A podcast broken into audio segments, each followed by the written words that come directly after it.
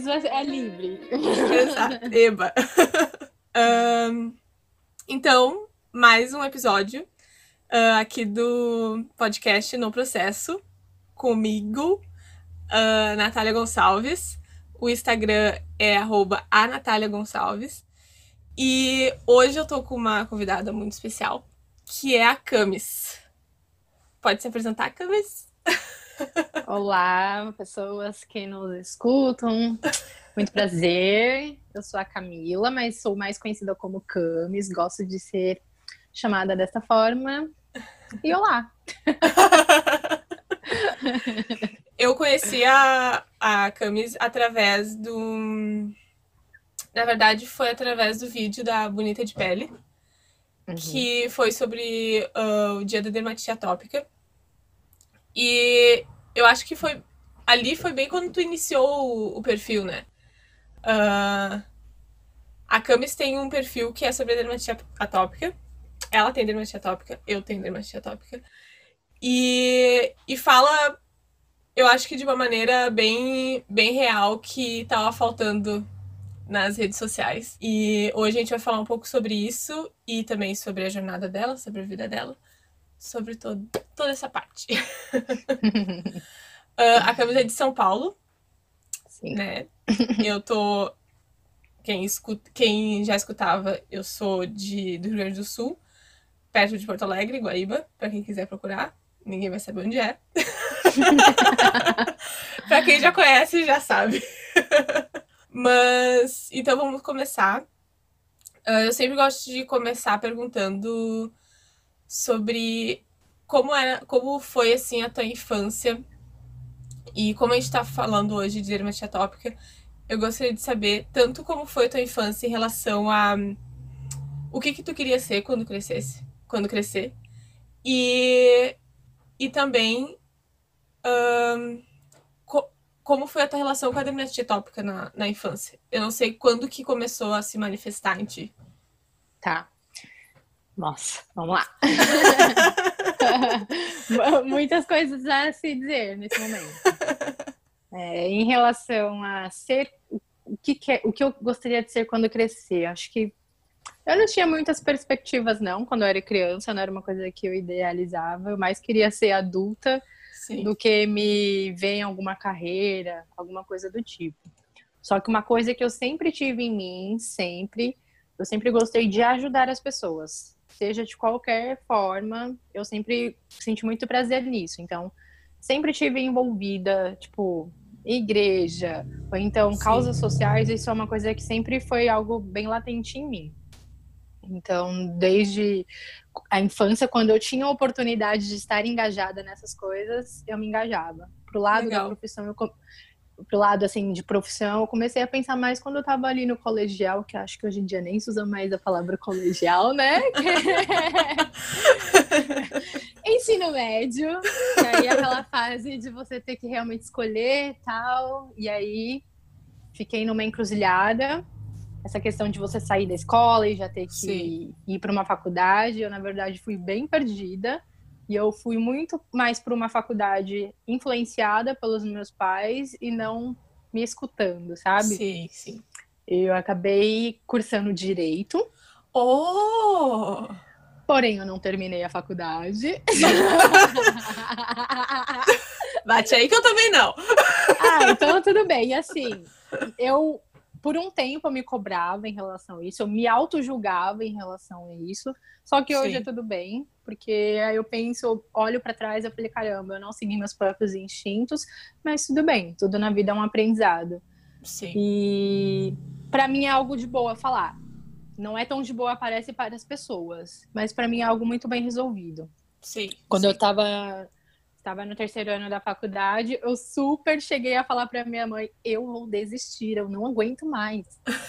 Eu não quero. Porque quando eu pensei em cursar direito, o lance era o seguinte: deu até prestar serviço Sim. social e atendimento uhum. jurídico. Só que na faculdade, o cara, não, não é isso. é muito chato, né? No meu ponto de vista. Sim. E aí eu falei, não, o que, que eu tô fazendo aqui? Não! Aí, enfim, aí foi tipo um buraco assim na minha vida. Eu falei, agora, o que eu vou fazer da vida? Será que informação é tudo mesmo? Sim. Aí esse é um ponto. Mas aí agora respondendo a questão da dermatite na infância. Eu não tenho grandes traumas. Eu tenho, sou diagnosticada desde quando eu nasci. Uhum. É, e na minha infância, minha mãe que cuidava muito do meu tratamento. O que eu tenho assim de memória é que nós íamos muito em médicos, a gente pingava de médico em médico. Sim. E aí eu tinha tanto problema na pele quanto a rinite, então ela tratava os dois. E eu uhum. usava muito medicamento controlado, é, tipo creme manipulado, na verdade. Sim. Então eu vivia indo de médico em médico, aí eles manipulavam creme, aí tinha que passar trocentas mil coisas. Eu lembro que era muito chato. Mas Sim. eu não, não lembro assim de trauma, de desconforto, de tipo, eu chorar, coisas do tipo.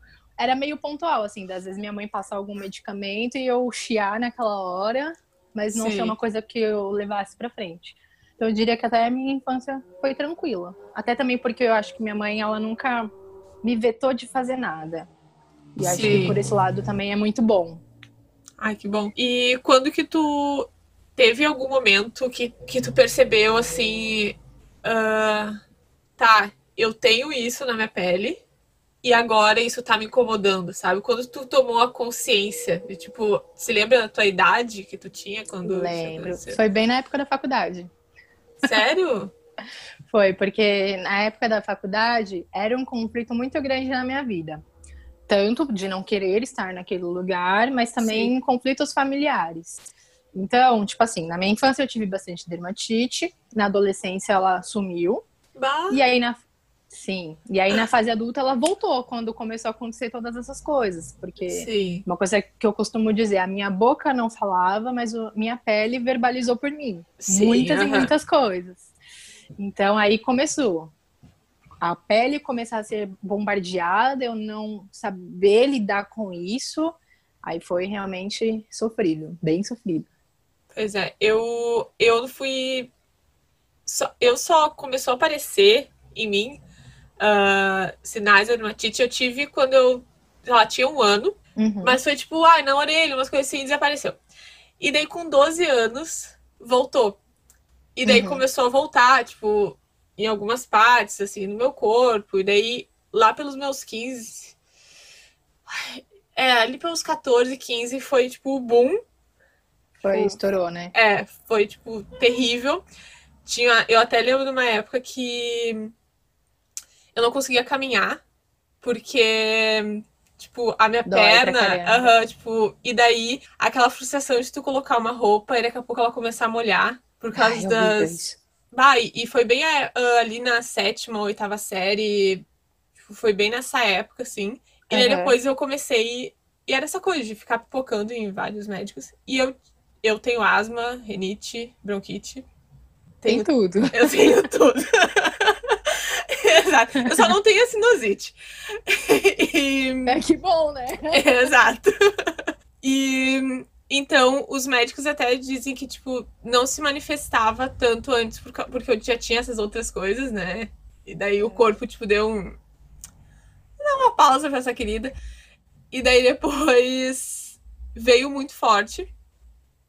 E, e daí me falavam, não sei se te falavam isso, até porque a tua adolescência não teve, né? Mas me falavam muito assim: ah, quando tu crescer, naquela, na parte adulta, isso vai desaparecer.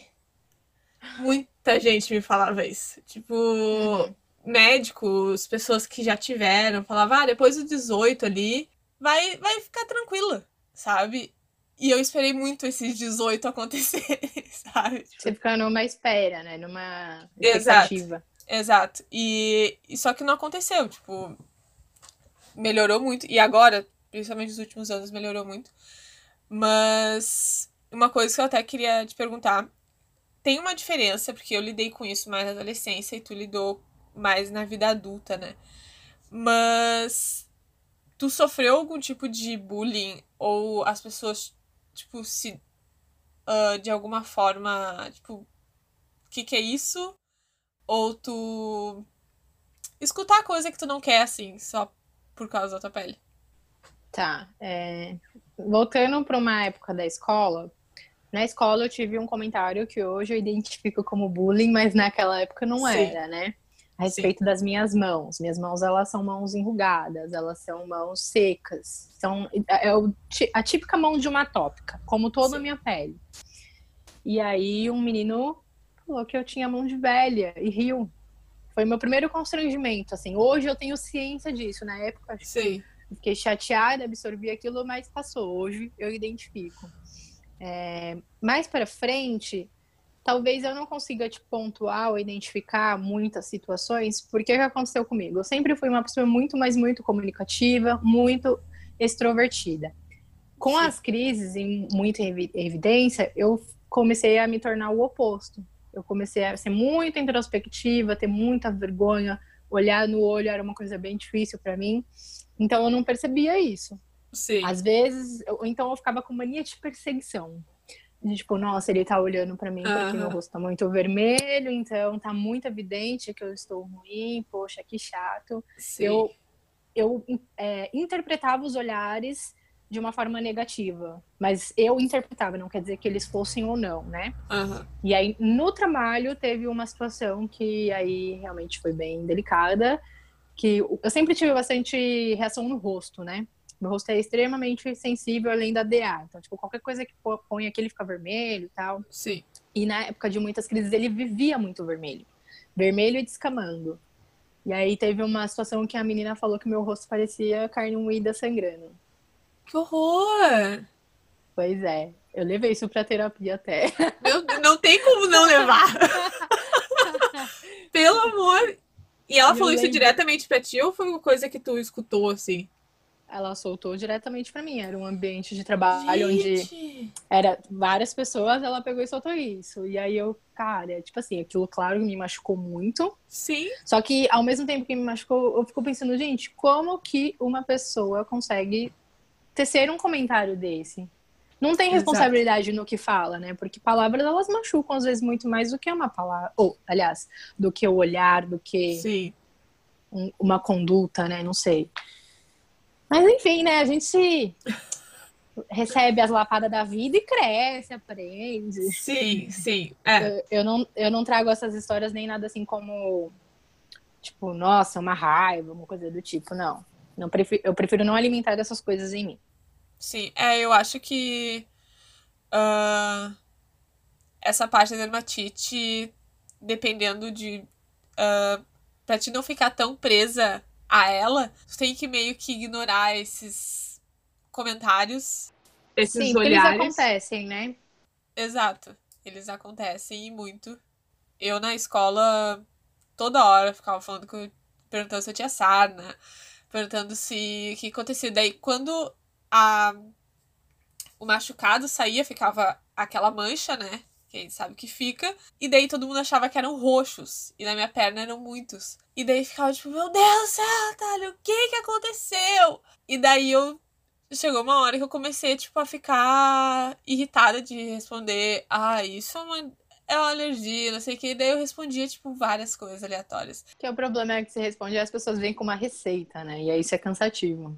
Exato. Como é que foi isso na, na, na tua família? Tipo, desde ah, pequena? É um saco. É um saco. Porque, assim, reunião familiar. Tem uma hora que você gira, você se torna o um assunto, né? Sim. Ai, tadinha, não curou. Nossa, você já tentou não sei o que, já tentou não sei o que lá. E, tipo, você nem queria que ninguém tocasse nesse assunto, né? Porque parece Exato. que você é um fardo. Por mais que não seja, é cuidado, é, mas é, é cansativo sempre, toda vez, você se tornar o assunto sem que você queira ser o assunto. Às vezes você nem tá Sim. pensando em DA, Uhum. Aí o povo vai lá e toca na super. Gente, vamos conversar sobre livros, sobre séries, filmes, sobre o tempo. Fala sobre o tempo. Exato. Tu chegou a ter alguma conversa com a tua família onde tu dizia, tipo, eu não quero mais falar sobre isso? Olha, quando eu fui pra terapia, Aí eu aprendi a conversar mais com a minha mãe. Porque minha mãe, como toda mãe, né? Super preocupada, Sim. tá ali sempre em cima. E hoje, até hoje eu converso a respeito disso com ela. Tinha vezes que eu estava em crise que eu me escondia dela para me coçar, para mim, né? Sim. Aqueles cinco minutos para não para que ela não visse e ela não, né, não ficasse preocupada. É claro que sim, ela vai ver o estrago depois. Mas é sim. aquela fiscal. Aí eu falo, uma vez eu cheguei e falei para ela, mãe, quando você fica assim me olhando, quando você fica me fiscalizando, isso me faz mal.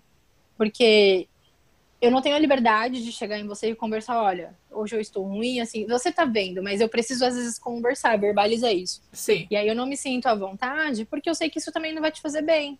E aí uhum. vira um combo, entendeu? E ao mesmo tempo você ficar me olhando, eu passei a mão no rosto, você fala, você tá se coçando? Sim. É demais para mim, é demais. Tenta falar de outras coisas, tenta não não falar tanto, né?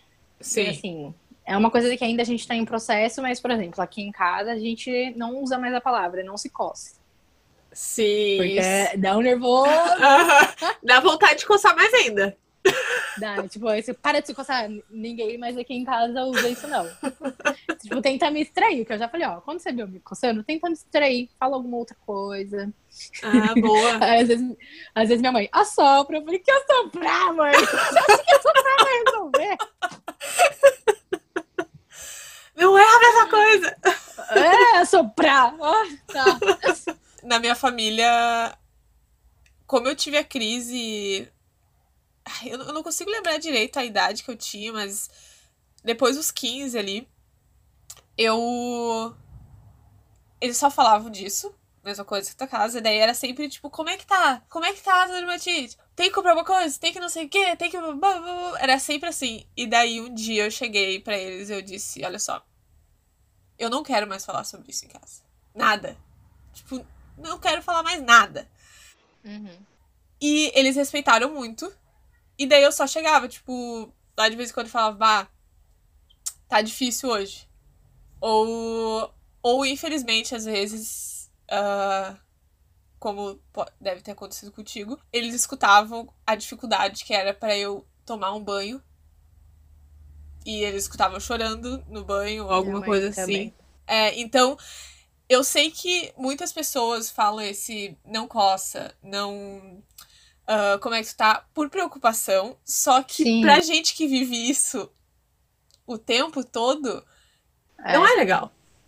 É porque não é tão simples quanto parece, né? Não é tipo, nossa. Aí o, o exemplo que eu costumo usar. Olha, quando um pernilongo te pica, você consegue parar de se coçar? Por mais que Exato. você saiba que você está arrancando pele? Não. Então, é isso. Tem vários é. pernilongos que me picaram e eu preciso me coçar. Exato. E ainda a gente vai falar bastante sobre isso, mas eu queria voltar um pouco para essa parte de como foi a tua adolescência em relação, tipo, uh, ao colégio e essas coisas, e essa confusão de descobrir o que, que queria fazer, sabe? Uh, uhum. No colégio em si, tu teve alguma pressão de descobrir o que, que tu queria ser? Ah, lá pro segundo, pro terceiro ano. Que aí realmente comecei a pensar, cara, eu vou ter que sair, vou ter que ir pra uma faculdade, o que, que eu vou fazer? Sim. eu não sei. E aí, tipo assim, em paralelo, eu tenho o meu irmão, que saiu também da escola, foi direto para uma faculdade, e ele super acertou na profissão dele. Sim. Aí aquele medo, meu Deus, e se eu errar? Aconteceu, né? Sim. Se eu tivesse seguido a minha intuição, com certeza eu estaria que era o quê? engajada. Comunicação. Ah. Sim. Eu queria fazer comunicação social na época. Aí minha mãe falava assim: não, você é muito bom em discussões, você ia dar uma ótima de uma advogada, que não sei o que, que não sei o que. Eu falei, nossa, será? Será que ela tem razão? E nunca foi uma questão de tipo. Advogado também ganha mais dinheiro. O que, que é não, a comunicação? Não era não? nem por isso. Não. Ah, Até porque, como advogada, ou se eu fosse prestar é, assistência jurídica, eu iria pro lado da promotoria. Uhum. Que aí eu falei, mano, eu vou prender um monte de vagabundo. Só que também aí vão mandar me matar, então é melhor não. Então é melhor eu ir pro outro lado. Complicado. Complicado, complicadíssimo. Falei, o quê? Minha vida é isso? E, e ah. como foi esse. Tipo, tu saiu da escola e tu já foi daí pra faculdade de direito? Foi direto. Não teve um respiro, né? Foi direto. Sim, aham. Uh -huh. E daí, Eu como é que. uma coisa na outra. É, é o que a maioria, quando dá, Acaba né? fazendo. É. Acaba fazendo. E com quantos anos terminou o ensino médio? Ai, que pergunta difícil. Eu não sei. Eu, eu, ai, já faz muito tempo. Eu. É que eu não sei se é a mesma. Você é boa de conta? Se é, o, se é o mesmo padrão aí, porque aqui, na, na minha época, agora, agora termina o ensino médio com 18. Eu, eu terminei, com 17. com 16 ou com 17, eu acho. Acho que foi com 17. É, eu acho que normalmente é essa. Eu, eu comecei com 7 anos a primeira série. Eu sou de é. 91. Então deve ter sido então, isso, né? É, deve ter sido. Vamos fazer isso. É isso aí, entendeu? Aí eu faço aniversário em fevereiro, já tava ali. Sim. Sei lá, minha cabeça já fez confusão. Vamos parar com a matemática aqui. É, não sou de, não sou de contas. Eu, eu até hoje eu fico pensando. Esse dia eu tava vendo um vídeo de, de uma galera fazendo vídeo, uh, conta de matemática. E eu fiz dois anos de engenharia mecânica. Eu Meu não Deus. sei, eu não sei por que, que eu fiz isso. Porque eu não sou boa em matemática também. Assim, ó. Ah. Né? Foi, foi. E daí foi. não. Mas. Uh, e quanto tempo foi para te perceber na faculdade que não era aquilo que tu queria? Então, no primeiro ano, eu já tinha um meio que assim, eu não sei o que eu tô fazendo aqui, mas ao mesmo tempo falei, ah, um primeiro ano introdutório, né? É, não tá nas matérias legais ainda, tal. Vamos ver quando eu chegar a penal a fundo. Segundo ano, eu falei, cara, ainda não é isso. O que, que eu tô fazendo aqui? Que certeza, né? Que tipo, um embaraço na cabeça e um turbilhão de coisas acontecendo em casa também. Aí no terceiro ano, mó, tipo, neura na cabeça, eu falei, eu vou desistir. No terceiro ano. Sim. Tipo, eu tava, na verdade, do segundo indo pro terceiro, né? Mãe, não vou. Aí aquela pressão, não acredito que não sei o que, você não vai terminar uma faculdade. Eu falei, eu posso sair e fazer outra né, naquela época, né? Sim. Não, que não sei o que, que não sei o que. Aí eu me senti tão assim, pressionada. É claro que ela não me obrigou a nada, né? Sim. Até porque sempre fui eu que banquei uh, os meus estudos. E aí ficava assim, nossa, mas você vai perder dinheiro. Eu falei, não, não tem importância o dinheiro. Não é o que eu quero, entendeu? Sim. Não é, não me dá brilho nos olhos. Igual eu vejo alguns colegas meus, nossa, realmente, eles nasceram para isso. Não é o meu caso, eu não me encontro. Sim. Uhum. Só que aí foi a pressão, falei, ah, tá bom, eu vou continuar. Só continuei empurrando com a barriga, né? Era aquela aluna que ficava na média, que era o suficiente para não ficar de DP. Sei. E aí, e aí, e aí eu tinha duas amigas, que aí era a mesma, era a mesma situação, assim, eu fiz, gente, vocês não estão me ajudando. que ainda assim, elas acabaram, depois, ainda acabou a faculdade, elas tiveram algumas DPs e tal, elas acabaram se formando. Só que aí hoje Sim. eu vejo, elas não atuam.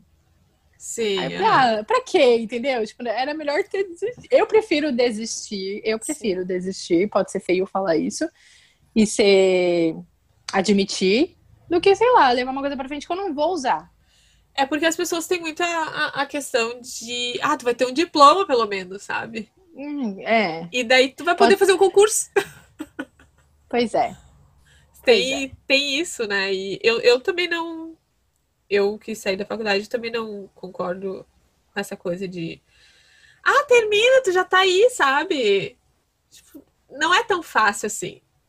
Uma, pelo psicológico de tu não tá fazendo uma coisa que tu gosta. Sim. E outra, porque a faculdade é difícil. Sim, é, é aquela situação, né? É fácil falar do outro, mas é difícil entender e se colocar no lugar do outro. Exato. Eu acho que esse é o lance. Se quer fazer, poxa, super te incentivo, vai. Se as suas dúvidas é se você é capaz, tal. Não, você consegue. Medo dá, normal. Sim. Porque é diferente de você descobrir que não, não, não é o que me que me faz querer acordar cedo Sim. Uhum. Não é. é o mundo que eu imaginei, até porque eu sou uma pessoa que gosta de imaginar as coisas, tem uma imaginação muito fértil. Sim. e me ver trancada em um escritório, sozinha, cheia de papel, não estava em nenhum momento trazendo brilho aos meus olhos. Oh, que bom que, né, tu conseguiu perceber isso e, tipo, tá, é isso. Ah, depois, depois de anos, né? A gente Sim. passou pra aprender. Exato, tipo, não é uma coisa nem um pouco fácil, né? E, é. e daí foi nesse processo que a dermatite aumentou, tipo, nesse processo de descobrir será que eu fico, Sim. será que eu vou? Sim, porque ó, na época da faculdade tinha esse conflito de eu não querer saber se eu queria ou não estar lá. E também na mesma época meu pai faleceu. Tá. E aí vinha Sim. seguido do quê? Que os meus pais eles se divorciaram. Só que foi um divórcio que demorou muitos anos para que ele acontecesse de fato. Uhum. E quando aconteceu, que aí era uma época já junto com a faculdade, houve divisão de bens. Então, assim, foram Sim. anos muito conturbados. E uhum. eram anos que eu não verbalizava, eu nunca falava a respeito de como eu me sentia. Tipo, a gente Sim. sempre foi levando a situação. Ah, a gente vai ter que mudar tal coisa. Beleza, vamos se adaptar. Não conversávamos a respeito. Sim, sim. É, eu comecei a trabalhar justamente para poder pagar minha faculdade e ajudar em casa. Então, assim, a, a realidade virou do dia para noite, mudou. Sim. E eu só fui me adaptando, só me adaptando, adaptando, mas nunca verbalizando. E aí o ápice de não gostar, não querer estar na faculdade foi o a cereja do bolo. Sim. Aí eu, meu, era crise de crise. Eu sentava assim para estudar tal, me dava uma coceira na testa, uhum. no, na, que no couro cabeludo, que era uma coisa assim agoniante. E eu coçava, coçava, falei, não, mas eu tenho, tenho, não, mas tipo, eu não quero, mas eu preciso estudar. Ah, era uma loucura. Uma loucura. E daí aquela coisa de. Eu não sei se tu chegou a encontrar, tipo, um médico para te ajudar com isso, ou se for. E se tu continuou ainda pipocando em vários, porque eu sei como isso é difícil. Mas é aquela coisa de. Toda hora é um teste. Eu não sei se contigo foi assim, mas comigo foi tipo, ah, vamos tentar isso. Não, talvez não dê certo. Mas pode dar. Vamos tentar isso, já que esse não deu. E daí não chega. E aquela coisa de dizer que não tem cura é uma coisa muito frustrante, né? Sim, é que você. Primeiro, eu não acredito que não tenha cura, né? É conflitante com o que eu penso.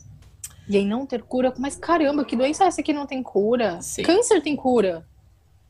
Sim. Como que uma doença de pele não vai ter? É, é, um questionamento meu, né? Então, assim, poxa, tá bom.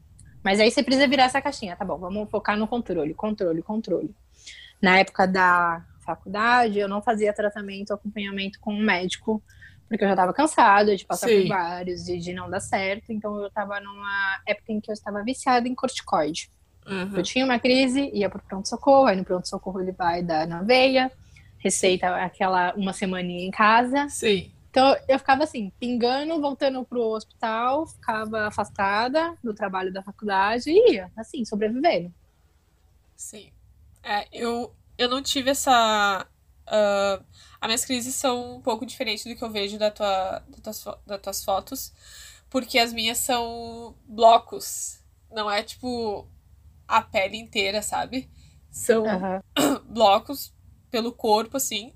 Então eu nunca tive crises que eu precisasse, tipo, utilizar o corticoide dessa forma. Mas eu utilizei quando eu fiz 18. Eu acho. É, quando eu fiz 18. A época que eu comecei a sair pra, né, tipo, beber, uhul. Uh, eu comecei a tomar um remédio. Que eu não vou conseguir lembrar o nome agora que ele é utilizado para para quimioterapia também. Metrotexato? Esse mesmo. Eu tomei ele. É, eu comecei a tomar ele e é todo aquele tu tem que assinar um monte de coisa porque o remédio é muito pesado, né? Forte. né? Ele, ele é afeta muito... os rins. Exato, e daí eu tinha que fazer exame todo mês para ver se eu não tava com hepatite e tudo mais. E, e no começo eu não sabia que eu não podia beber, guria. E eu ia pra festa e bebia, daí um dia minha mãe, tipo, ei. Uma vida louca, né? Exato, tipo, pra mim era uma coisa que todos os médicos dizem que não dá pra beber com certos remédios e dá, sabe? E daí. Vou testar, mas vou ficar louca aqui. Exato. Só que eu tomava, eu não sei se tu também ah, fazia isso, mas eu tomava só um dia da semana. Era só no domingo. Eu tomava que... de quarta-feira, o meu. É, o meu era todo domingo eu tinha que tomar seis comprimidos. E, e daí aquilo fez com que eu passasse a crise, sabe? Eu nunca, depois que eu parei de tomar, inclusive, remédio, eu nunca voltei ao jeito que foi minha adolescência. Mas aquilo era horrível. Uh, todo domingo e segunda-feira simplesmente não funcionava, porque eu só sentia enjoo e ficava mal. E E daí, aquela coisa de tipo, bah, eu fiz 18 anos agora e eu não posso beber em festa. Mas ok. Adulta e... revoltada. Exato, daí eu, eu tomava um monte de energético, depois eu. Não, agora eu não posso mais tomar, porque senão me dá um treco. e. E depois disso, uh, eu parei. E hoje em dia eu fico pensando que porcaria ter que tomar um remédio tão forte assim, tão nova. O meu, eu, eu tenho medo hoje de tomar remédios e dar alguma coisa no meu fígado, sabe? Tipo, porque é uma coisa muito forte. E, e eu lembro que na época os médicos falavam: Ah, daqui um tempo vai lançar mais um outro, que daí vai ser revolucionário, que não sei o que, e que tatatã. E daí eu fico. Aonde, aonde que tá isso, sabe? E é. é muito frustrante, realmente. Eu entendo essa coisa de tu não ter procurado um médico. Porque tu lida com aquilo desde criança. Tu meio Sim. que sabe. Bem entre aspas. É. Não, até pegando um gancho do que você está falando. É, hoje, quantas pessoas você conhece do seu convívio que tem dermatite atópica? Eu conheço uma pessoa só. Do seu convívio? Aham. Uhum. Eu, você no começo lá perguntou quando que eu comecei na internet e tal. Eu comecei na internet em 2014, na verdade. Bah. Eu comecei lá no YouTube, aí foi um, momento que eu tava nesses ápices de muitas crises, aí eu peguei e lancei um vídeo, na verdade, mó bravo, falando, não é possível, eu não conhecia ninguém. Sim. Assim, não é possível que só eu tenha isso, tal, né? A medicina tem que progredir, reclamando. E aí, a partir desse vídeo, eu encontrei outras pessoas. Aí eu falei, cara, eu não sou tão aberração Sim. assim. E aí, a partir disso, eu comecei. Falei, caramba, não tem quase ninguém que fala, né? Na internet por que, que eu não falo? Sim. É, porque, né, eu gostaria muito de ser ajudada dessa forma. Porque encontrar outras pessoas é bom. Não, às vezes não vai te fazer melhorar, mas é bom. Sim. Aí por isso que eu comecei a fazer. Aí comecei no YouTube, aí depois fui pro meu Instagram pessoal, até que eu fui pro Você Não É Só Pele, que aí eu resolvi separar as coisas e fazer tal. Sim. E, esse lance de não conhecer ninguém, para mim, era uma coisa que pesava muito pesava demais. Porque eu falei, como assim, gente? Sim. Aí como que vai ser estudada uma doença que ninguém tem? Exato! Tipo, eu pelo menos só via pessoas que tinha. Porque assim, na época que a minha amiga começou a ter, a gente se distanciou. A gente não se falava nessa época. E foi a época que eu comecei a melhorar. Eu só via pessoas que tinham dermatite nas reuniões que eu ia. Que, que até a gente já conversou aqui, aqui em Porto Alegre tinha reunião uh, toda última sexta-feira do mês. E daí lá eu via. Só que lá era só criança. Sabe? Porque é mais comum como tu, que teve desde criança. E eu tive, começou na adolescência. Então, mesmo assim, mesmo eu vendo aquelas pessoas, eram só crianças, eram só mães que estavam ali tentando dar o melhor pros filhos, sabe? Sim. E, e eu e minha amiga, como a gente se distanciou, até hoje a gente não conversa sobre isso. E é uma coisa que eu até tava pensando antes de, de, de conversar contigo, que eu fiquei pensando, por que, que eu nunca conversei com ela sobre isso? Sabe? Por que, que a, gente, a gente nunca, tipo, ai, eu tô frustrada. A gente já conversou, tipo, aleatoriamente, mas a gente nunca, tipo, ei, vamos desabafar aqui? Que porcaria que é Sim. é isso, sabe? Que é uma porcaria mesmo, né? Então é muito bom falar. É muito bom, realmente, ter o que falar e principalmente saber que tem uma pessoa que te entende. Exato, exato. Uh, uma coisa que eu queria te perguntar, bem. Uh, depois eu quero voltar para a tua página, mas. Uh, eu não sei se tu tem. Tu tem algum problema com banho hoje em dia ainda? Não, não até por conta do medicamento que hoje eu tô usando. Ah, mas sim. algum tempo atrás era um problema tomar um banho. Sim, eu. Eu. Teve um dia que eu tava conversando com minhas amigas e. Uh, um grupo de amigas, onde nenhuma delas tem dermatite, no caso. E delas falando, ah, porque eu fico tanto, tanto tempo no banho. Ah, porque é uma coisa que me relaxa, não sei o que, não sei o que. E daí eu fiquei pensando, tipo. Não, por que, que eu não consigo ter. Eu não tenho essa relação de, tipo, ah, eu vou ir pro banho e eu vou relaxar. E daí eu fiquei pensando, por que, que eu não tenho isso, né? E daí eu me liguei que é porque. Por causa da dermatite.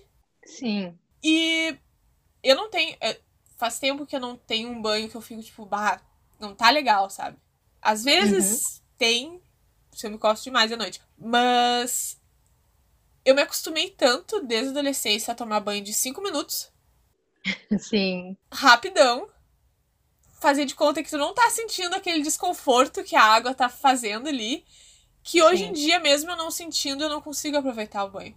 Tipo, Ah, eu já cronometrei meu banho. Meu banho, quando eu não lavo o cabelo, ele tem no máximo quatro minutos. E quando eu lavo o cabelo, ele chega a uns sete. Pois é, e, e, e, tipo, as pessoas não acham estranho tomar um banho tão rápido assim?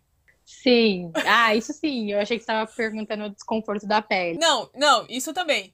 Isso também. Quando você viaja, por exemplo, em amigos tal. Nossa, você já tomou banho? Já. Tem mais alguma coisa pra lavar? Não que eu lavei? tipo, você lava as, as regiões que precisam rapidex.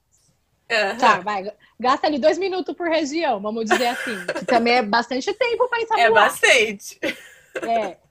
O resto do tempo você tá ali só gastando Exato. Tipo, atópicos sabem tomar banhos eficientes. Aham. Válido, isso é, isso é fato. As outras pessoas gastam tempo no chuveiro. Eu, uma vez, eu fiz uma. Tu conhece, tu conhece poesia acústica? Não, mas me apresenta que eu vou gostar. É uma, é uma, uma galera que faz, tipo, música, só que elas são bem longas. E daí, Aham. um dia, ah, eu acho que a música que eu tava escutando no dia tinha oito minutos. E, e eu comecei ela. No final dela, eu já, eu já tava de roupa. Daí eu, tipo, viu só? Uma música do Poesia Acústica é o que eu preciso. É o suficiente pra me dar o time do chuveiro. Exato. E, e eu conto, tipo, meu banho por música. Porque eu sempre escuto música. Daí eu fico, tipo, já foi duas? Tem, tem que ir? Mas essa questão do desconforto de tu ter a vontade de, tipo, vou tomar um banho pra relaxar. Tu conseguiu desenvolver isso? Olha, eu acho que quando era criança eu demorava mais no chuveiro, porque eu acordava muito cedo e dormia meio que debaixo do chuveiro. Ao longo da vida, não. Não eu, o chuveiro tem um momento ali que você tá, que você tá relaxando. Só que eu acho que a ver Sim. com a minha personalidade, sou uma pessoa ansiosa e muito inquieta. Aham. Então, um minuto pra mim parece uma eternidade. Sim. Aham. Então, dois minutos aqui relaxando tá bom já. eu prefiro relaxar, na verdade, deitada. Sim, pois é, pior que eu também sinto isso. Eu fico. Eu tenho a sensação de que eu tô no banheiro e, um- e tá acontecendo um monte de coisa no mundo e eu tô ali. E eu preciso ver o que tá acontecendo. Mas eu acho que também é muito por isso, por ter acostumado de ser uma coisa tão rápida, né? Eu acredito que sim. É, né? De, já criar essa ansiedade. Tipo, deu, deu, acabou. Não, é, é tanto tempo tomando banho rápido que é normal, né? Você não, não saber tomar um banho longo. Você foi aprendendo a fazer por necessidade, agora faz parte de vocês. Exato. Pra E- quem consegue, né? Exato. E. ah, como foi a tua relação? ah, tem um post que tu escreveu que. ah, eu nunca achei. Por isso que é tão importante isso que tu faz com o teu, com o teu Instagram. Que eu nunca achei que outra pessoa pensava a mesma É. coisa. Que foi um post que eu até fui ler de novo. Sobre quando todas as tuas amigas se preocupavam com o peso e como tava, tipo, a aparência do corpo e tu só pensava, tipo, eu só queria ter uma pele lisa. É o sonho. É, é o sonho. Como foi essa. Eu sei que tu já desenvolveu muito isso de. Né, tu com o teu corpo, mas, Aham. mas como foi esse processo pra ti? De ver a reclamação dos outros, me comparar, ou de olhar. É, é, de tipo, de, de se comparar, de tipo, bah, eu queria ter aquela pele e chegar no ponto de, tipo, aceitei essa pele, sabe? Eu sempre comparei, não comparei meu corpo, meu cabelo, mas eu sempre comparei a minha pele com a das outras pessoas. Isso eu, eu sempre também. fiz. O desejo de ter aquela pele e tal, nossa, cara, não tem nenhuma marca, não tem nenhuma mancha. Uhum. Olha atrás daquele joelho, dá pra ver a veia. Olha aquele braço, gente, que lindo! O Porque cotovelo! Muito. Pois é, sempre. Nossa, eu não sei o que é isso, na verdade, porque hoje eu tenho bastante mancha, não me incomodo com elas, mas Sim. ainda vai demorar bastante tempo para minha pele chegar na sua cor natural. Então, para mim, quando eu ouvi as outras pessoas reclamando de estética, tipo, nossa, aqui tá gordo, aqui tá uma celulite, aqui tem uma estria, eu nunca conseguia entender. Porque para mim era muito mais um lance de futilidade do que de um problema mesmo. Eu entendo uhum. que existem pessoas que realmente se importam muito com isso, ligam muito para isso. E aí o defeito tá no olho da pessoa, assim, né? Que ela não consegue se enxergar com amor e sei lá. Mas eu sempre olhava aquilo com problema. Isso me dava raiva. Até. Uhum. Vai, deixa eu sair daqui que eu não tô suportando. Sim. e aí, às vezes, eu até falava, falei, meu, o que, que você tá reclamando? Olha a minha perna, minha perna é cheia de mancha. Tá Sim. cheia de ferida. Tipo, quantas vezes com a perna sangrando, com o braço sangrando, tipo, as costas sangrando, uhum. reclamando disso daí, tipo, não é pra. É meio que para se comparar, sim, mas ao Sim. mesmo tempo de, tipo, meu, acorda, você não tem nada. Você é linda, você é perfeita do jeito que você tá. Então, tipo, eu queria ter a sua pele. Sim. E você tá reclamando do quê? isso pra mim era um problema. Eu ficava bem irritada com isso. Sim, e, e é aquela questão que até tu fala no post de que se a gente não tivesse a alergia, a dermatite, a gente ia olhar para essas coisas de. A gente ia Sim. olhar pro corpo em si, não pra pele, né? Sim, e eu acho que também, assim, grande da, um grande ponto de eu ser assim, de não me importar com as manchas, tem muito questão da minha mãe na minha infância. Porque na minha infância, minha mãe não colocava blusa comprida em mim. Uhum. Ela não fazia com que eu não entrasse na piscina, no mar. Não, ela sempre me deixou fazer tudo.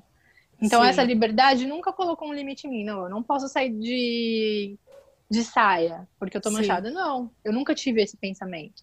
Teve na fase adulta, tal, que aí, por vergonha, né? Sim. Aí eu preferia escolher, esconder, aliás, por vergonha e às vezes até para não receber um comentário e não ter que lidar com a Sim. gestão disso, assim. Uhum. Era e, mais assim, né? E tu tinha uh, a questão de tu não querer ver as alergias também? De outras pessoas? Não, as tuas, tipo, porque eu muitas vezes eu usava algo comprido para eu também não ver. Eu não. não não lembrar dela, sabe? Não, porque em casa lugar de mais conforto. Quanto Sim. menos roupa eu tivesse, melhor para mim. Porque o fato de encobrir me dava agonia. Uhum. De estar tá abafando aquele lugar e tal. Então, Sim. pra mim não era um problema ver. E também sou das pessoas que é viciada em arrancar casquinha. Sim. é bom. Com Quem já teve machucado. Pra... É, é. Dá pra arrancar. Exato. Uhum. E, e daí, como é que foi, tipo, esse processo de tu uh, esse momento em que tu se tornou mais introspectiva com isso para voltar a se libertar, sabe? Então, aí foi na. É tudo um combo, né? É tudo ali na parte da faculdade desgraçou minha vida.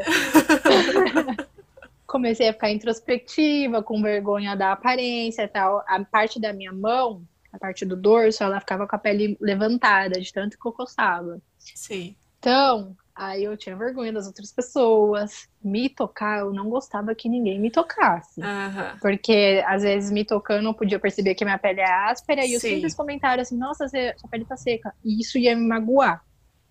Uhum. Então eu me blindava de todas as formas possíveis. E aí eu comecei a querer ficar muito em casa, não querer sair. Tipo, aí minha mãe percebendo, meu irmão percebendo. Até que chegou um momento, meu irmão me obrigou a sair. e eu chorava assim, não, não quero, me deixa em casa, eu só quero ficar em casa. Tipo, muito deprê. Sim. Aí eu fui fazer terapia. Aí a terapia ah. que assim abriu os meus olhos.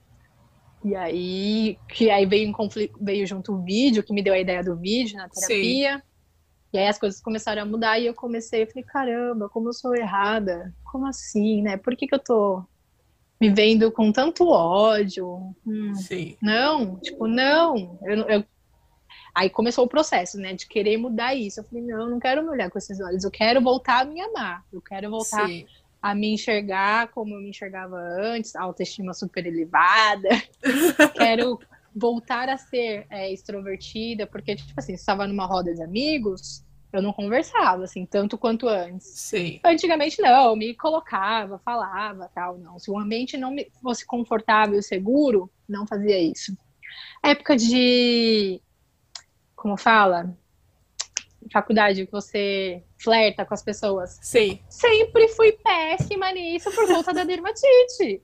Porque o, o, o período que minhas amigas estavam flertando, eu tava me coçando. Eu falei, como que o Caio vai olhar pra mim com essa pele machucada, Sim. vai tocar em mim? Nossa, que pele áspera. Não, tá, vai dar errado, vai dar ruim. Bah, eu tinha muito medo disso, de tipo, bah, quando o cara tocar no meu braço, no meu cotovelo, Ai. Ele vai sentir. E, e daí não vai ser legal. Ele sabe? vai comentar uma coisa que nem, nem é às vezes pra te magoar ou não, mas Exato. você vai se sentir é. constrangida, né? De ter que falar. É. Nossa, ai, que chato. Eu, eu infelizmente, tive, tive casos de caras que realmente comentaram. E de uma maneira bem ruim. Agressiva? Uh, talvez para eles tenha sido uma coisa, tipo, muito tranquila, ou talvez eu me atingiu tanto, sabe? Que uhum. o cara me perguntou assim: tá, mas as alergias estão sempre aí. Tipo, isso não sai nunca. Tipo, a maneira que ele falou foi, tipo, muito ruim. Sem e... cuidado. Exato. E daí eu já tinha tent... eu já tinha conseguido me libertar nisso e daí eu voltei. Só que aí pra você. Ah, eu te entrevistando agora, né? o lance de ter uma doença de pele me levou muito mais a olhar para mim, para os outros, para pessoa mesmo, não para estética. Sim. Isso mudou muita coisa em mim. Então, assim, quando eu já identifico que o cara tá olhando para mim estética, ai, mano, você é um bosta. Sim. Sim. É, eu também, eu também sinto isso porque eu fico pensando, eu acho que uma coisa que Seria bom se todo mundo pensasse que tu não quer uh, mostrar pra, tipo, se expressar, falar algo que tu também não gostaria de ouvir, né? Então, Sim. Eu, tipo, pensei, não, uh, eu vou olhar de outra forma e tudo mais pra, pra esse tipo de coisa. Só que. Uh, mesmo assim, eu tinha medo da reação da outra pessoa, sabe? E também Claro, todo mundo passa por uma fase onde tu se relaciona com pessoas que não são legais. Eu, pelo menos, tive essa fase. então, foi nesse momento em que eu tive esse tipo de reações de, de pessoas, sabe? Mas eu acho que também tem aquela coisa que a gente vê muito mais do que as outras pessoas veem. Em muitas ocasiões eu tava de vestido e eu ficava, tipo, toda me tapando, não sei o que. Daí minhas amigas. Daí, tipo, alguém que não era tão presente na minha vida falava: Ai, por que, que tu tá assim? E ela Ah, é por causa das alergias. E daí a pessoa falava: Ah, eu nem tinha notado. O que que é isso? Sim. Sim, aí você fala: Meu, a minha cabeça é uma neura mesmo. Aí eu falo, poxa vida, eu tava aqui nesse canto, escuro, sofrendo. Mas isso de. Uh, tu lançou o teu vídeo e. Uhum. E como foi a resposta das pessoas e como foi, tipo, esses. Ver que tinha outras pessoas ali, sabe? Isso ajudou na autoestima em si? Ajudou. Ajudou, a princípio, muito mais a mim do que as outras pessoas. Uhum. Porque aí eu consegui me ver em outras pessoas. Sim. E caramba, eu não tô sozinha, as pessoas entendem o que eu tô falando. E por um lado também me admirou demais o vídeo, ele ter chegado a tantas pessoas, porque no meu convívio social de amigos tal, meus amigos não sabiam que eu tinha. Tipo, era alguns ou algum outro. Sim. E aí eles começaram a compartilhar, e aí chegou no grupo, não sei se você conhece, tem um grupo no Face não de dermatite atópica. Não sei se eu tô. E aí, Aí eu entrei nesse grupo, eu falei, caramba, olha aqui, tem um monte de gente. Onde que esse povo tá, mano? tipo, nunca. Aí eu, nossa, que legal. E aí eu comecei a identificar aqui nesse grupo ouviu muitos relatos tal. Só que, né, era só relato, então troca de Sim. receita tal. Eu falei, cara, precisa de mais, né? A gente precisa ser Sim. escutado, a gente tem voz, a gente precisa falar. Alguma coisa tem que mudar. E aí isso começou a crescer em mim. Eu falei, caramba, alguém precisa comunicar, alguém precisa comunicar. Eu falei, ah, por que, que não eu, né?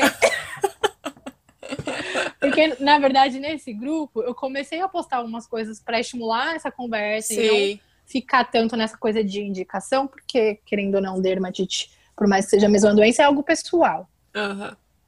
E aí eu falei, caramba, tá dando certo aqui. Eu falei, ah, por que, que eu não vou fazer no meu próprio, né? Um, um, lugar só meu, que aí eu vou ter a liberdade de fazer da maneira que eu acho que tem que ser, Sim. não de, da forma que eu acho que tem que ser. E aí eu comecei a fazer.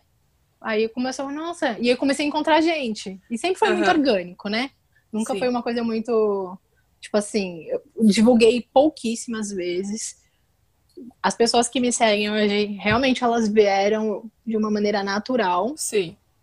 E aí foi crescendo. E hoje eu vejo, caramba, que legal. A gente é uma pequena comunidade, mas somos comunidades. Uhum. E assim, o meu foco é sempre ir atrás de mais gente, para que essas pessoas Sim. não se sintam sozinhas. Uhum. Como eu já me senti muito. Né? Sim. Eu tinha uma. Um dia na, na minha sessão de terapia, eu tava conversando com minha psicóloga porque uh, eu, como começou na adolescência, eu ali quando começou já as alergias, eu já comecei a tapar. Comecei uhum. a tapar tudo. Eu passava o verão inteiro de meia calça e casaco. Tipo, o verão inteiro. Tanto que o meu corpo se acostumou e eu não sentia calor. Tipo, era uma coisa assim. Tipo, se adaptou, né? Aham, uhum, me adaptei total, assim, eu não sentia calor. Só que era sempre a galera perguntando, não tá com calor? Eu falava, não. E daí, tá. E, e daí foi difícil para eu uh, começar a usar short, começar, tipo, a tirar a minha calça. Porque usando a minha calça era horrível para tirar a minha calça. Porque grudava, grudava nas alergias.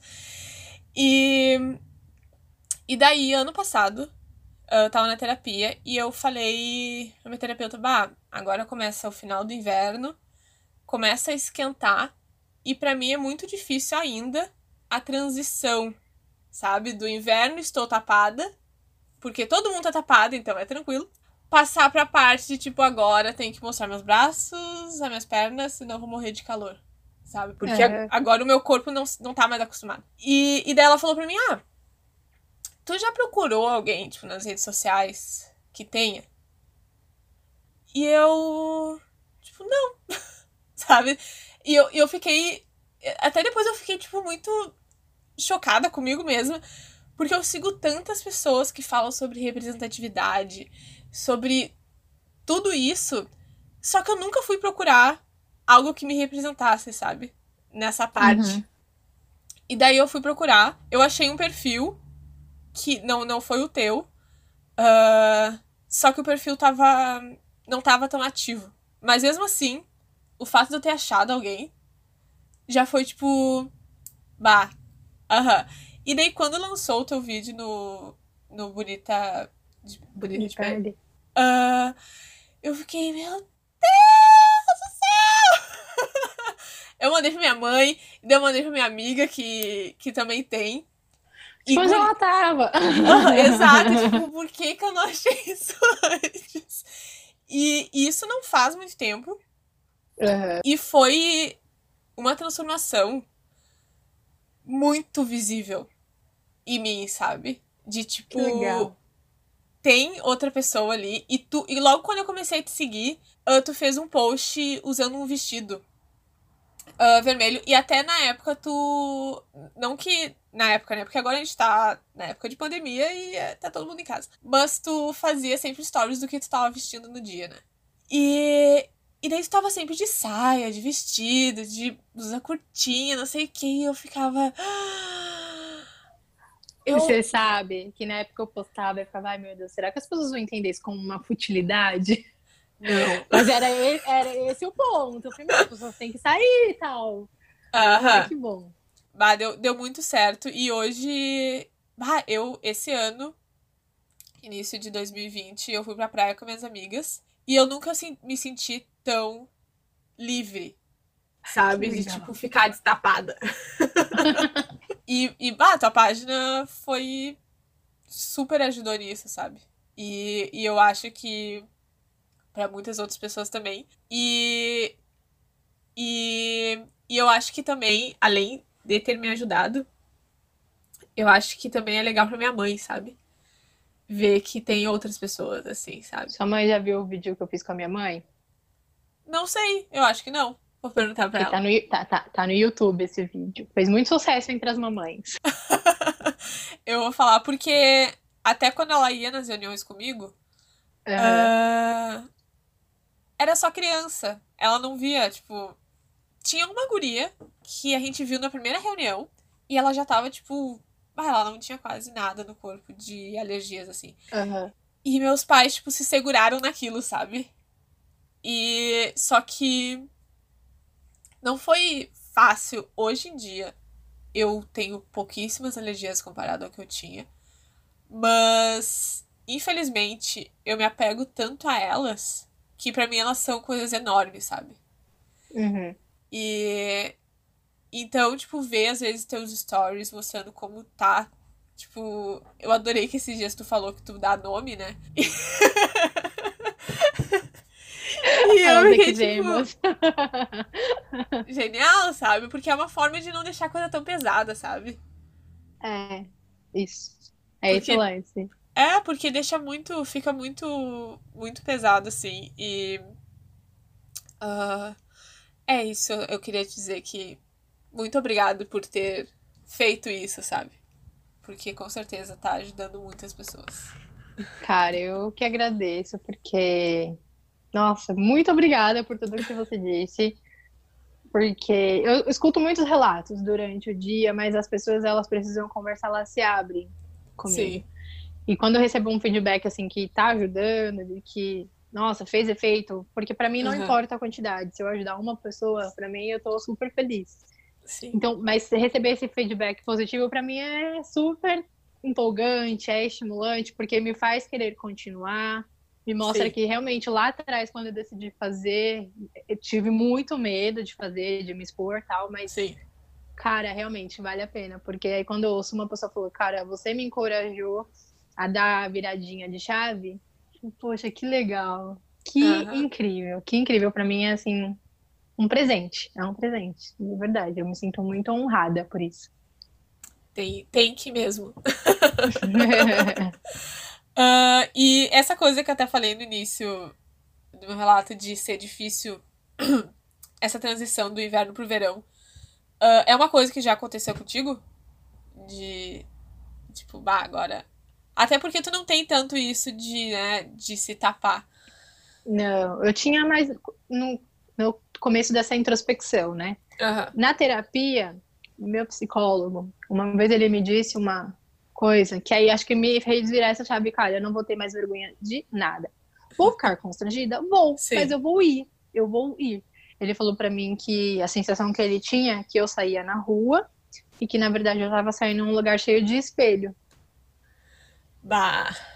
Aí eu falei, nossa, é isso mesmo. Aí eu falei, caramba, na verdade não é os outros que estão me olhando, sou eu mesma que tô olhando para mim de uma forma negativa. Então eu logo deduzo que as pessoas também estão me olhando dessa forma. Sim. Eu falei, não. E aí entra no lance de autoestima, né? De autoaceitação. Uhum. Falei, não, isso vai mudar, vai mudar, vai mudar. E é. aí foi o que me mais motivou assim, não, não vou ter vergonha de usar um biquíni, não vou ter vergonha de usar uma bermuda, dane-se que eu tô manchada, eu vou usar mesmo assim. Sim. É muito libertador. Sim. Fazer isso, sim. né? Não é, é, no começo, é lógico que é, é constrangedor. É constrangedor, sim, você sabe. Porque você tá incomodado, você fica incomodado. Uhum. Só que, por um outro lado, essa liberdade de ter a pele respirando, livre, uhum. Cara, é muito incrível. É muito incrível. Sim. E se alguém comentar, é, faz parte do aprender a lidar. De que forma que eu vou responder isso que não vai me causar um desconforto e tal. E aprender a falar mesmo, que a, terapia também me ensinou isso. Olha, isso, isso, isso. Mas a gente pode não falar sobre isso. Uhum. É, o, aprender a verbalizar, sempre. Sim. Eu Hoje em dia eu não. Na verdade, eu nunca.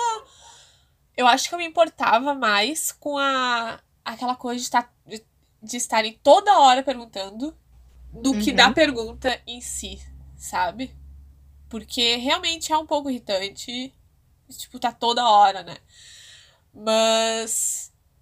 Uh, hoje em dia eu percebo que no momento em que alguém pergunta assim. Eu, tipo, ah, é, é isso, sabe? E até uma coisa que. Teve uma vez que eu tava numa loja comprando roupa. E eu tava com um vestido uh, que ele é longo. E meus braços estavam, tipo, completamente de fora. E a, a maior parte da, das alergias que eu tenho são no cotovelo e na parte da frente, assim, sabe? Uh, essa parte do braço. E, e não tava muito bom, assim. E daí a mulher da loja, que é um pouco direta, ela, ela, tipo, olhou pra mim: O que, que isso tem no teu braço, Guria? Existem essas pessoas em todo mundo. Sim, só que, tipo, eu tava tão de boa que eu, tipo, bah. E daí eu falei, é, é as minhas alergias. E daí ela falou pra mim assim. Ai, para de falar que são tuas alergias. São alergias. Elas estão aí. Só que aquilo virou uma chave na minha cabeça de que como uh, isso virou tanto uma. Uh, uma coisa da minha vida que eu acho que é até difícil de, tipo, me desconectar disso, sabe? E não falar, são alergias que uma hora vão ir, e falar, tipo, uhum. são minhas alergias, e, tipo, faz parte de mim, sabe? E, e eu acho que no momento em que eu comecei a pensar nisso, e a, a desconectar, tipo, são alergias, e elas vão ir, sabe? Elas não precisam ficar aqui sempre uh, também me ajudou a, a deixá-las ir, sabe? E, uhum. e até tu, tu, fez um post que eu respondi, que era sobre o que. O que, que a gente não tá falando, né? Que, a, que daí o corpo tá falando, né? É. E... O que tá coçando em você, né? Exato. O que que tá coçando em você. E foi muito essa coisa de aceitar elas, né? De me aceitar. E quando eu comecei a, a a ver o teu Instagram, eu aceitei as alergias. E diminuiu muito. Que e daí agora eu tô na parte de me aceitar pra diminuir o resto. Que legal. É um lance diário, né? Exato. É, um, é, todo dia, porque você não sabe como você vai amanhecer, ou então no decorrer do seu dia você não sabe o que vai te afetar. Uhum. É o, aprender a lidar constantemente, mas também olhar, tipo, tudo bem, tá? Sim. E uma coisa também que não, eu aprendi com a DA, imediatismo não existe na dermatite Não existe. Eu não vou passar uma pomada e amanhã tá Cinderela, não. É Sim. É tempo, é tempo. Então, tudo bem. Por isso que também eu, em mim, não fico correndo atrás de procedimentos estéticos para diminuir as manchas, não. Porque eu quero que seja um processo natural, assim como tudo. Na uhum. hora que sair, tiver que sair, vai sair. Não vou ficar acelerando Sim. isso. Pra quê? Não. Sim. E uma coisa. Uh, como que é a tua relação com comidas e bebidas? Tem algo que te afeta mais? Tem. Eu tenho alergia a amendoim, castanha. Oh. E amendoim, castanha, qual que é o outro? Ah, amêndoa. Amêndoa, ah. eu falei? Não lembro. Não, tô... eu, tenho, eu tenho esses três e a gergelim também. Então, são alimentos que eu evito. E na área de álcool, Vinho é uma coisa que quando eu bebo eu me coço, mas mesmo assim eu tomo. Sim, eu, eu também também faço isso. Eu só que tem vezes que eu percebo que uh, bah, se eu tomar hoje, vai ser vai ser ruim. Vai, uhum. tipo, vai, vai ser muito ruim. Então não vou tomar. Aí cerveja eu não sei dizer porque eu não tomo cerveja. Ah, sim. É, eu o álcool em geral, mas o vinho eu acho que é o mais tem um estudo de uma menina americana, que ela também tem DA, tal, porque lá fora é mais é, normal ter DA, né? e aí no estudo dela, ela falou que algumas bebidas alcoólicas realmente elas despertam mais coceira em quem tem DA e outras não. Aí das que não, é saque e gin, que são as melhores bebidas para quem tem problemas de pele. Que é qual? Eu não, não sei que bebida é essa. Saque e ah, gin. Gosto de gin. É isso então.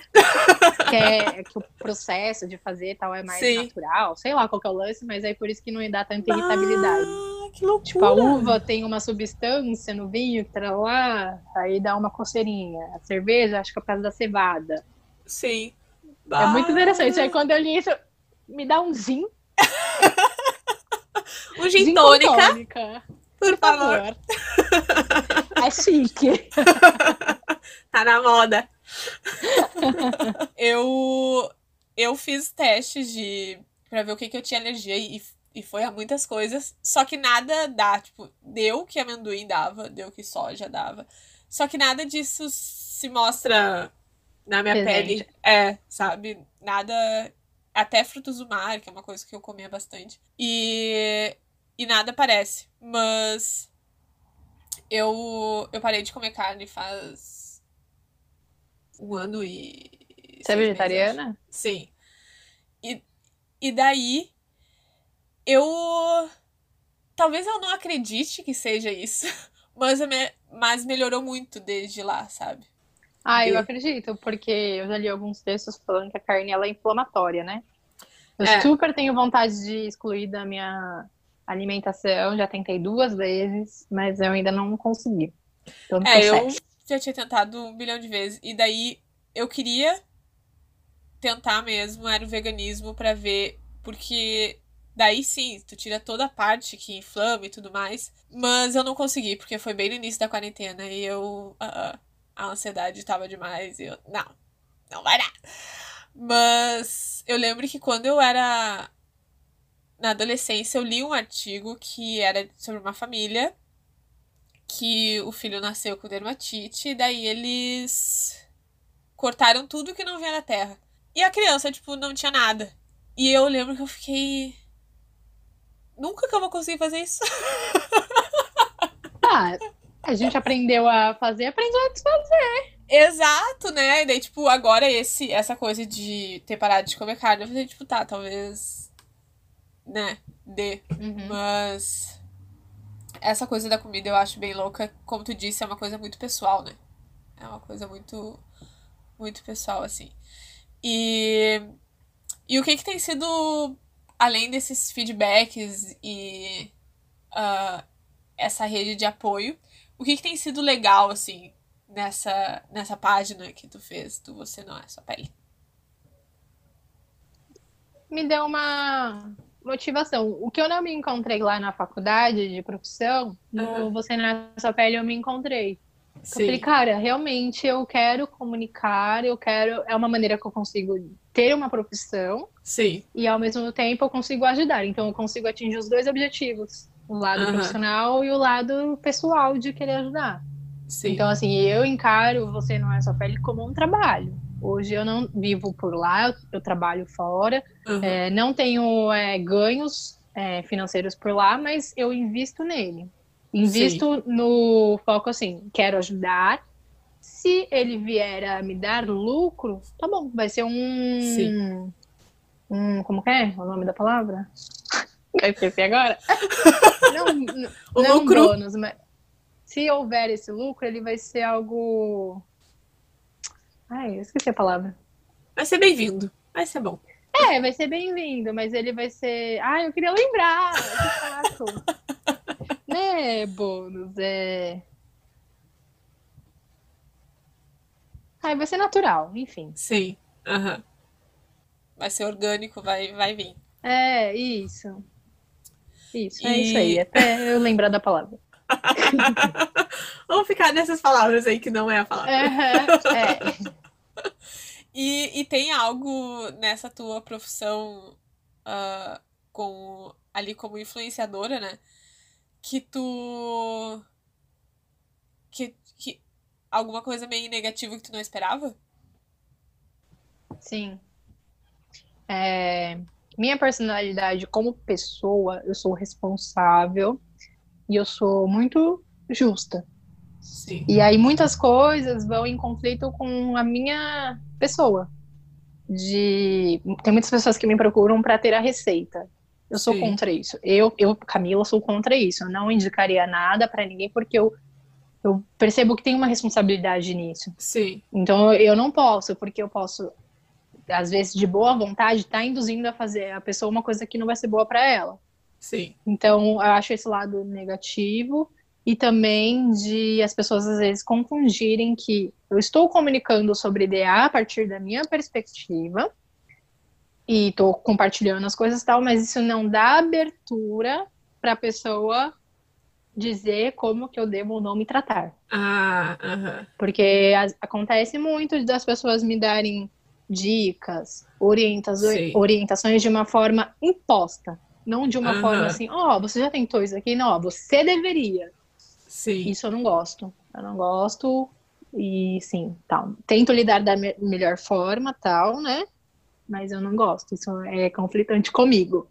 Sim, é, é complicado, né? Ainda mais uh, que é algo que a gente já viveu na família. Uh, já teve toda essa coisa de tipo, pô, não quero isso, daí agora tu ainda recebe de pessoas que tu Sim, não conhece. E não, é o, e não é o lance de, de indicar, tá tudo bem indicar, não tem problema nenhum. A gente realmente é para existir Sim. essa troca. Olha, fiz tal coisa, já fez? Não, não fiz. Não, não sei o que, isso aqui foi muito bom para mim. Ótimo. Olha, você deveria fazer. Você precisa fazer. Não, ah. calma, vamos conversar, vamos entender Sim. os lados. Até porque tem muita gente que chega lá, tipo, hoje não me acompanha desde o começo, então não tem, não sabe do histórico de Sim. tratamentos que eu fiz, pelos médicos que eu passei. Então, que base que ela tem para falar? Não, ela tá às vezes falando de um Sim. momento isolado em que ela me viu ali no story com uhum. crise, e aí Sim. ela tá se baseando dali, entendeu? É, eu acho isso um pouco Realmente. Ah, as redes sociais têm isso que as pessoas elas sentem a vontade de, tipo, falar sobre a tua vida achando que já sabe é. tudo, né? Exato. E assim, eu, eu faço questão de aparecer quando eu estou em crise, porque é essa pessoa que eu quero ser e é essa pessoa que eu sou Sim. na minha vida, entendeu? Tipo, eu quero ser uhum. sincera com você. Olha, hoje eu não tô bem, é assim que eu tô. Não tô me sentindo emocionalmente bem, nem fisicamente, Sim. mas eu tô vindo aqui mostrar, porque já que eu escolhi comunicar a respeito Sim. do IA, eu acho que é necessário aparecer quando eu estiver ruim. Sim. É. Porque esses dias acontecem também com todo mundo, né? Sim, pra se sentir uma. É realmente essa questão da comunidade, de mostrar, né? Tipo, tem dias Sim, bons, tem dias ruins. Até de estimular, né? Porque quando a gente tá doente, a gente tende a se esconder, né? Sim. E aí o que eu falo assim, você não é sua pele, ele é um convite ao amor próprio. Sim. Então, muito mais do que uma dica de um creme, de alguma coisa, eu quero levar as pessoas a refletirem a refletirem e olharem para si. Igual você me falou que algumas Sim. vezes que alguns posts meus te fez pensar. E é esse Sim. o ponto. Uhum. Tem o lance de, às vezes, pontualmente eu trazer informação para aquela galera que vem e não sabe nem o que é DA. Mas eu quero muito mais aquele lance de, tipo, olhar para mim. Tem um, o post que eu mais gosto dos que eu fiz é suas cicatrizes são força. Sim. Suas cicatrizes, suas manchas são força. Cara, é isso. Olhar para minha mancha, cara, Olha o tanto de coisa que eu suportei aqui. Uhum. Não é qualquer pessoa que consegue, né? Quantas Sim. vezes eu tive que me reerguer? Porque a DA, infelizmente, são várias crises que muitas vezes a pessoa Sim. tem, e aí ela vai ter que buscar motivação de onde ela nem sabe que ela tinha e se reerguer e tal. Então é uhum. força, cara. É, é, sua, é, é, sua história isso aí. E aí, voltando pro ponto, pensa. O que que tá coçando em você?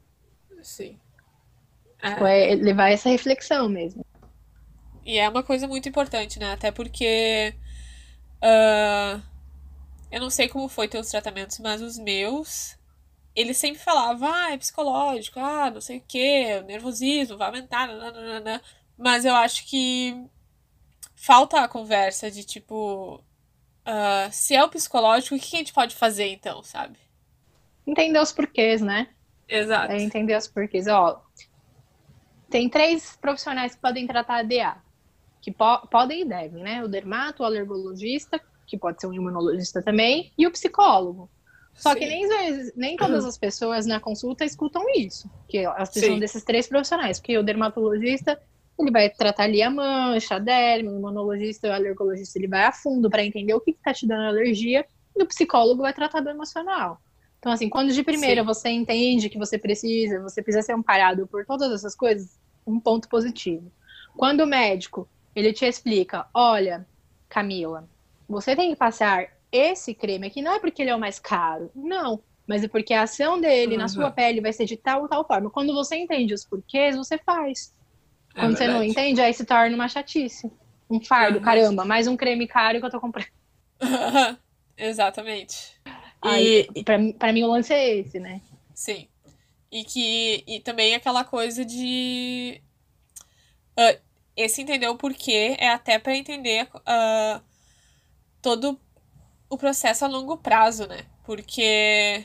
Porque pode ser aquele creme, pode ser aquele tratamento que ele não vai te ajudar, ou vai te ajudar uma vez só, e, e depois não, sabe? E Sim.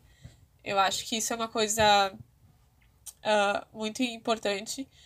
E, e eu acho. E, e também para as pessoas que não têm. Uh, entender o quão pessoal é, sabe? O quão pessoal é. Porque, sim, pode ter funcionado com teu sobrinho. Mas. Seu sobrinho não, não sou eu. É! que interessante, né? Exato, sabe? E, e eu não sei tu, mas às vezes eu até ficava tipo, meu, não vou tentar porque eu tô irritada. Sabe? tô irritada de, de tipo. Cansada. É, é frustração sobre frustra frustração. Exato. É a gente é muito frustrado, né? E é assim, o lance de é, ter uma expectativa. Isso deveria ser super diminuído no consultório, eu acredito. Uhum. Olha, tem um tratamento assim, assim, assado, ele tem uma perspectiva assim, vamos tentar em você? Pra gente, né? Vamos visar que vai Sim. dar certo. Mas, nossa, tem um percentual de 80% dos pacientes dá super certo. Logo você vai achar, puta, comigo vai dar certo. Uhum. Aí não dá, você fica frustrado pra caramba. Aí Exato. você pensa, estou fazendo o que o médico pediu, estou seguindo todas as orientações e mesmo assim eu não melhoro. Aí o que, que você pensa? A culpa é minha. Uhum. Mas você não tem culpa. A questão é que aquele treinamento não foi o ideal para você. Tem que continuar de novo. Só que são muitas tentativas e isso é cansativo, é. né? É, é bem cansativo. E agora mudando para o momento atual, assim, agora com a quarentena, com tudo isso, tu sentiu alguma coisa? Teve uh, diferença na pele? Senti. Mesmo hoje eu tô tomando um imunobiológico, que assim, mudou minha pele e tal, mas eu tô tendo muitas crises no meu rosto, porque o meu rosto uhum. ele tem sido assim um um termômetro, um condutor de emoções e tal. e eu tenho estado muito estressada no meu ambiente de trabalho, porque apesar de eu estar em home office, o meu trabalho ele aumentou por conta uhum. do Covid. Então, assim, no começo, para adaptar, que tipo, quando começou, é, foi em meados de março, né? Sim. Isolamento, março para abril, eu estava de férias. Ah. E aí eu ah. voltei a trabalhar no metade de abril, e aí já era uma, um período de adaptação, aí já tinha muito trabalho, uhum. meu Deus, eu tô em casa e tal. e eu trabalho com prazos, eu não tava conseguindo cumprir os prazos, e aí tudo refletindo no meu rosto. Tipo, tava Sim. com muitas crises no rosto. Aí Sim. agora que eu estou um tô, pouco não, tô bem melhor. E aí, Sim. às vezes, eu percebo, tô ali trabalhando, sentindo o rosto esquentar, ficar vermelho. Eita, o que que tá acontecendo? O que que tá me estressando? Sim. O que que tá me incomodando? Aí eu vou tentando me perceber, assim, então. Eu acho isso muito interessante porque eu. Uh, eu nunca tive crise no rosto. Foi uma coisa que. que. Quando eu tive a minha crise mais forte, era sempre do pescoço para baixo, sabe? Então, uhum. eu ainda podia esconder tudo, sabe? E daí na. Eu só tinha alguma coisa no rosto quando eu realmente estava muito, muito, muito estressada, que daí dava, tipo, em cima da sobrancelha. Eu, tá, ok. Uhum. Agora eu vou explodir se eu não lidar. Só que começou na, uh, na adultice a dar mais. E daí eu percebi que o álcool também começou a, tipo, influenciar muito no meu rosto. E até que chegou uma. Foi ano passado. É, foi ano passado, eu acho. Eu. Tipo, ah, fui pra uma festa, bebi bastante. E eu fiquei uma semana com uma crise que eu nunca tinha tido no meu rosto. E daí eu decidi que eu ia parar de beber. Uhum. Parei por um tempo. Agora eu bebo, mas mais esporadicamente. E, e agora, na quarentena, eu percebi isso. Tipo, Hoje eu tô com a bochecha, fica aqui na bochecha e na testa. E daí eu sinto bem isso que tu falou, tipo, começa a esquentar. E daí começa a coçar em cima da, da sobrancelha. E daí eu já fico, o que que tá acontecendo? Fazer uma listinha do porquê, dos estresses. Do... Sim, não, e você falando nisso, o meu fica uma mancha aqui assim, que vai contornando até aqui em cima, nos dois lados. Como se eu tivesse tomado muito sol. Aí, tipo assim, eu fico nervosa, fica vermelho. Se eu tomo bebidas quentes, às vezes fica vermelho. Só que pra quem olha, não parece que é uma crise, parece, sei lá, eu tô com vergonha, então eu Sim. tomei vento e tal. Pra mim é muito mais incômodo porque eu sei que não é. sim. Mas pro, pro outro não. Aí isso também eu só tô desmistificando em mim, sabe? Ai, tudo bem, é charme. Sim, exato. Aham, Até porque às vezes eu olho no espelho, tipo, ah, a gente sente a, a alergia em si no corpo, né? E às vezes tu sente, parece que ela tá muito, tá, tá tipo, muito pior. E daí tu olha tá no um espelho. pimentão, né? Exato, tu fica, meu Deus do céu, deve estar, tipo, Jesus! E daí tu olha no espelho e, tipo, cadê? Sabe? Não é assim. E daí tu, tu vai aprendendo que as pessoas não estão sentindo o que tu tá sentindo. Então elas não vão ver que é uma crise ou coisa assim. E. ah, eu gostaria de te perguntar uma coisa assim, mais como mensagem para as pessoas. Ah, o que que tu falaria assim pros, pros pais que ah, têm filhos com dermatite e, e tem toda aquela aquela ansiedade, preocupação que, claro que a gente não quer que a outra pessoa sofra, sabe? Mas o que que tu falaria? Tu fez esse vídeo com a tua mãe, eu também não vi, eu quero ver com a minha mãe. Mas gostaria de te perguntar isso. Olha, pais, mães, eu diria para que vocês encorajassem os filhos de vocês, mas que principalmente vocês dessem abertura para que eles pudessem, para que eles possam falar como que eles se sentem. Sim. E não de uma forma assim, de tipo, ah, ele vai falar e eu vou consolar. Não, deixa ele reclamar, deixa ele falar, Aham. porque faz muita diferença a gente conversar, de se abrir e tal. Nesse ponto eu vejo, tipo, meu irmão. Meu irmão sempre deixou eu falar. Sim. Sempre. Me fazia tão bem isso, reclamar mesmo. Eu não aguento mais. Eu não aguento mais, porque tem dia que eu tô esfolada. É importante Sim. falar. E aí, depois que falar, jorrar tudo, entender. Entender. É difícil, porque pai Sim. e mãe vai querer consolar. Fala assim, não, mas você não é isso, não sei o quê. Depois usa palavras de afirmações, porque os seus filhos precisam disso. Ó, você é bonito, você é bonita. Sua mancha, essa eczema não diz nada a respeito de você. E talvez é, tentar mudar a ótica de, tipo, essa doença, esse problema. É o aprender a lidar, o aprender a viver com a condição. Aham. Tanto o paciente quanto os pais também. Porque às Sim. vezes a gente usa assim.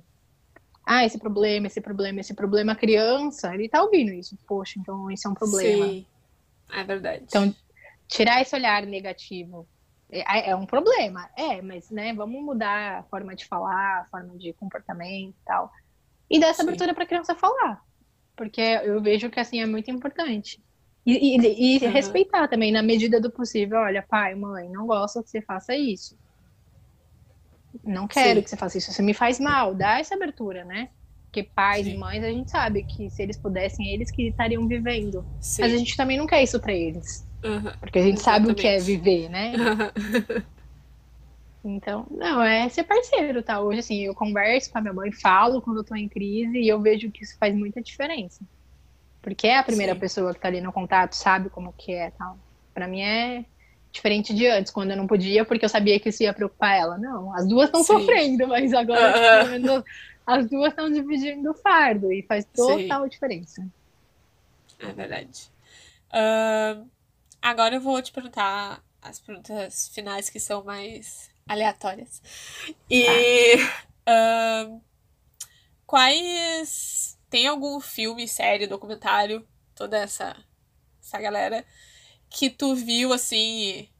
ahn, por último, que te impactou de alguma forma? Ah, essas coisas sempre falam comigo. Não que eu tenha visto por último, mas eu acho que um livro e um filme que faz a gente entender é extraordinário. Ah, sim.